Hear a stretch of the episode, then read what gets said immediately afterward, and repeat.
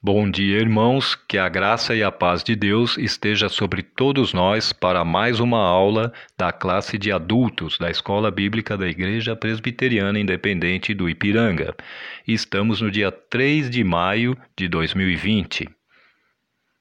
Como trata-se de uma aula, recomendo que você dê uma pausa neste áudio agora e procure sua Bíblia para acompanhar os textos e também um caderno para anotações, retornando o áudio quando estiver preparado. Prontos então? Vamos continuar com o nosso tema: História da Humanidade e do Povo Escolhido versus Redenção pela Graça um só povo, vida cristã.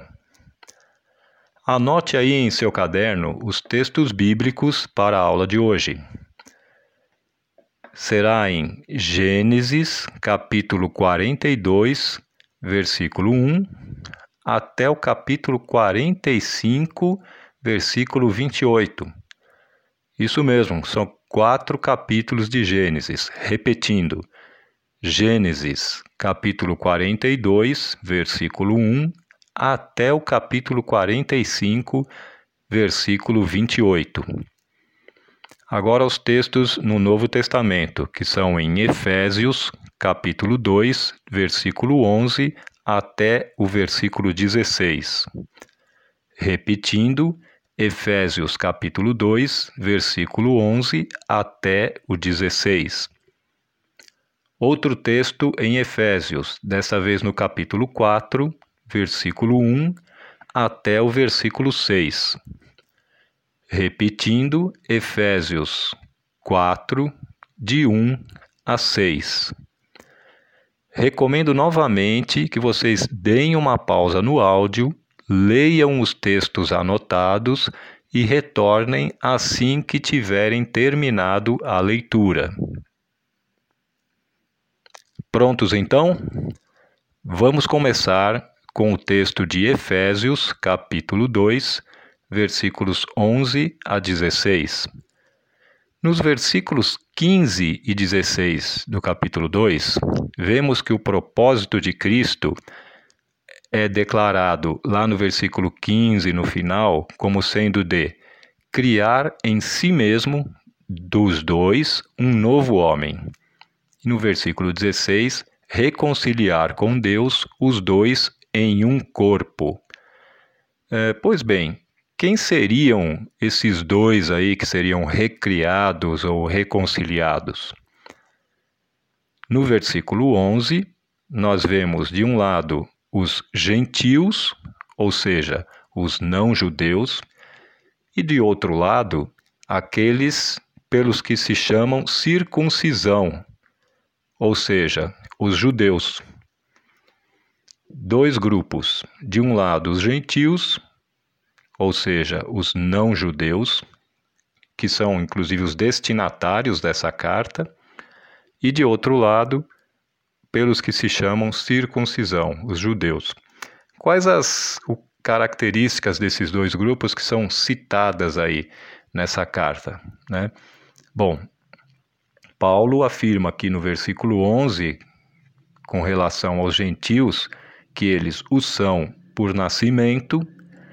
No versículo 12, afirma que os gentios estavam sem Cristo, separados da comunidade de Israel, estrangeiros quanto às alianças, sem esperança, sem Deus no mundo.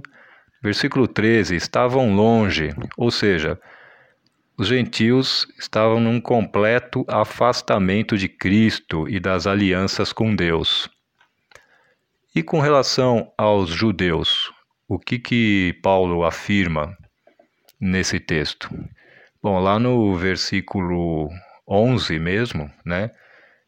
Nós vemos que Deus, que Paulo está falando daqueles judeus que se chamam circuncisão, mas uma circuncisão feita no corpo por mãos humanas, ou seja, ele relata aqui um, um esforço humano dos judeus em obter aliança com Deus. Né? Bom, Porém, os gentios destinatários da carta, eles já haviam superado essa situação de afastamento, pois dos mesmos Paulo afirma lá no capítulo 1, no versículo 15, que desde que ouvi falar da fé que vocês têm no Senhor Jesus, versículo 16, não deixo de dar graças por vocês Pois, aqui no capítulo 2, versículo 13, vocês que estavam longe foram aproximados mediante o sangue de Cristo. Então, eles, gentios, destinatários dessa carta aí de Paulo, eles já tinham sido aproximados mediante o sangue de Cristo, ou seja, já tinham ouvido o evangelho de Jesus e já tinham aceitado esse evangelho. Né? Porém, né, eles tinham ainda algum problema de aceitação por parte daqueles cristãos né, vindos do judaísmo. Bom, qual seria o meio né, para que fosse alcançado esse propósito aí de criar dos dois um novo homem e de reconciliar com Deus os dois em um corpo. Bom, lá nós, no versículo 13 né, do capítulo 2, nós vimos que isso aí seria alcançado em Cristo Jesus, mediante o sangue de Cristo e anulando em seu corpo a lei dos mandamentos expressa em ordenanças. Versículo 16, por meio da cruz. Consequências né, de, desse propósito alcançado. Né? Versículo 13 mesmo fala: né, Vocês, gentios, que antes estavam longe, foram aproximados. Versículo 15: Fazendo a paz. Versículo 16: Reconciliar com Deus os dois, destruindo a inimizade que poderia estar havendo entre esses dois grupos. Né? Irmãos, e hoje em dia, né, estaríamos nós criando inimizades entre os cristãos?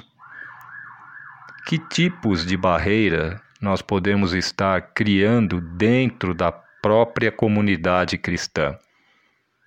Pense nisso. Continuando ainda no livro de Efésios, agora lá no capítulo 4, nos versículos 1 a 6. Nesse texto, podemos verificar que, lá no versículo 1, é recomendado aos Efésios que vivam de maneira digna da vocação que receberam e lá do versículo 4, que há um só corpo e um só espírito, uma só esperança para a qual vocês foram chamados. Versículo 5: um só Senhor, uma só fé, um só batismo, um só Deus e Pai de todos, que é sobre todos, por meio de todos e em todos. Então, sendo assim, o que, é solicitado lá no versículo 3? Façam todo o esforço para conservar a unidade do Espírito. Por qual meio a unidade do Espírito pode ser conservada e obtida? No próprio versículo 3 diz: pelo vínculo da paz. E se nós voltarmos lá no versículo 2, vemos que o modo para se alcançar esse vínculo da paz é sendo completamente humildes e dóceis, pacientes e suportando uns aos outros em amor. Irmãos, medite seriamente no que é solicitado no capítulo 4, versículo 3 e pense na seguinte questão: o que que nós colocamos em risco quando não fazemos todo o esforço para conservar a unidade do espírito? Pense nisso. Agora, vamos ao texto de Gênesis, capítulo 42, versículo 1 até o capítulo 45, versículo 28. É um texto longo, são quatro capítulos. Eu vou tentar resumir, mas é importante que você leia antes. Novamente, eu recomendo que você dê uma pausa no áudio, se você não leu ainda, e prossiga após terminada a leitura. Muito bem, na aula anterior, nós vimos como José se tornou governador do Egito e preparou a nação para os anos de escassez que estavam por vir. Agora, no capítulo 42, nós vemos que, com a fome se abatendo por toda a região de Canaã, Egito e circunvizinhanças lá, Jacó ordena que os seus filhos comprem alimento no Egito. Ao chegarem lá no Egito, são reconhecidos por José, porém, este não é reconhecido por seus irmãos. José não se revela aos seus irmãos e estes partem de volta a Canaã com os mantimentos, porém sem Simeão, que ficou preso no Egito na condição de que fosse solto somente quando trouxessem seu irmão Benjamim de Canaã, onde havia permanecido com seu pai Jacó. Isso aí estava sendo exigido por José como uma prova de que não eram espiões.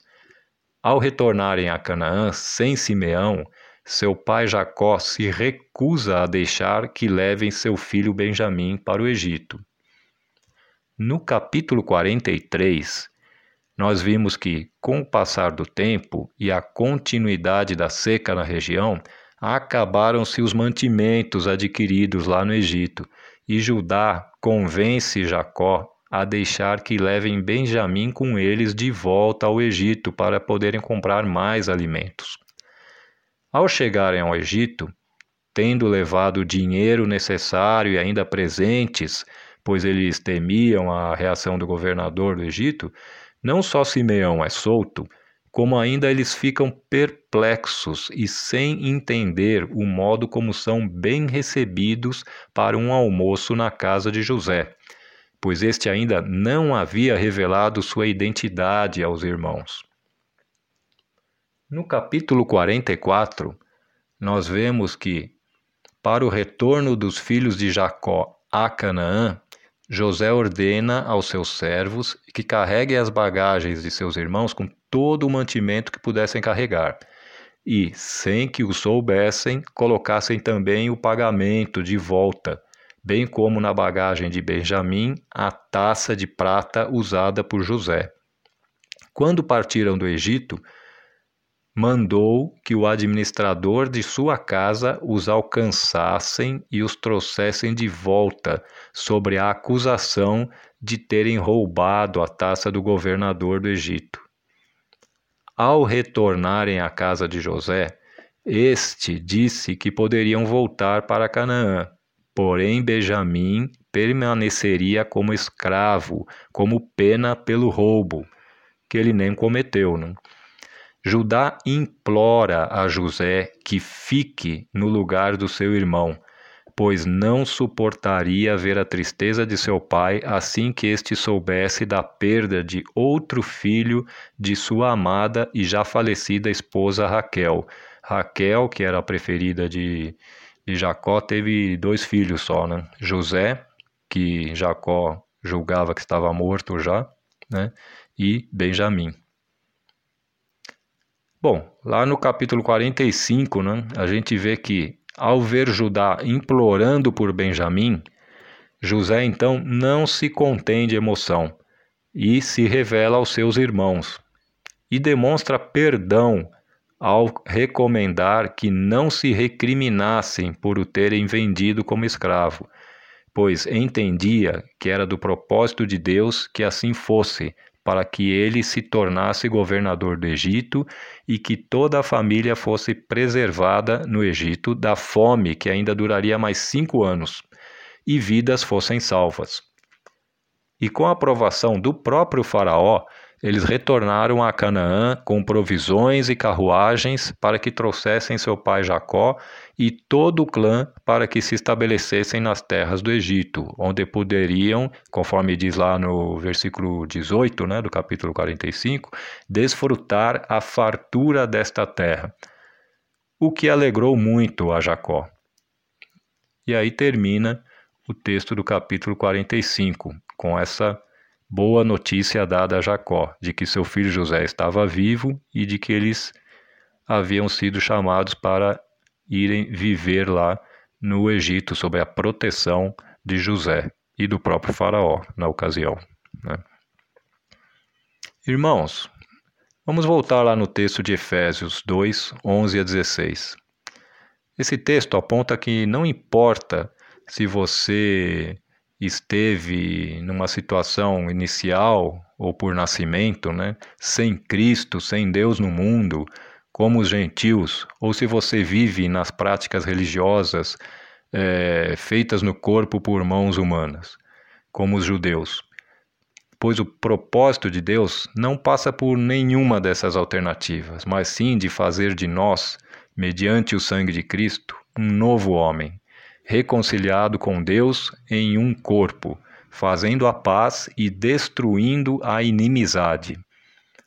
Na aula anterior, vimos toda a diversidade de Jos que José passou desde que foi vendido por seus irmãos como escravo, até se tornar governador do Egito. E inimizade era tudo o que poderíamos esperar de José ao se deparar com seus irmãos. Não sabemos qual era a intenção inicial de José quando acusou seus irmãos de espionagem e, na ocasião seguinte, quando quis mandá-los de volta sem seu irmão Benjamim. Mas vemos que, ao final, pela compreensão tida por ele de que em Deus há sempre um propósito além das adversidades pelas quais passamos, Propósito este, que no seu caso era, conforme afirmado lá no capítulo 45, versículo 7 de Gênesis, para lhes preservar um remanescente nesta terra e para salvar-lhe a vida com um grande livramento, após esta compreensão, José pôde deixar-se fazer um novo homem, não deu margem a desejos de vingança e perdoou seus irmãos mantendo a unidade do clã do seu pai Jacó, que era o povo das promessas de Deus. Também não sabemos por quais sentimentos de remorso ou culpa poderiam ter passado os irmãos de José durante toda a sua ausência, mas com certeza também foram reconciliados ao receberem o perdão de José. Voltemos novamente ao texto de Efésios 4, 1 a 6. E lembremos que hoje a nós também é recomendado que vivamos de maneira digna da vocação que recebemos. Pois, se há um só Deus e Pai de todos, que é sobre todos, por meio de todos e em todos, então façamos todo o esforço para conservar a unidade do Espírito, pelo vínculo da paz, sendo completamente humildes e dóceis pacientes e suportando uns aos outros em amor. José recebeu de Deus uma compreensão do propósito maior para a sua vida, que o levou a perdoar seus irmãos. Que Deus tenha misericórdia de nós e nos ajude a manter entre nós o vínculo da paz, suportando uns aos outros em amor através de Cristo Jesus. E que Deus nos abençoe nesse propósito. Amém.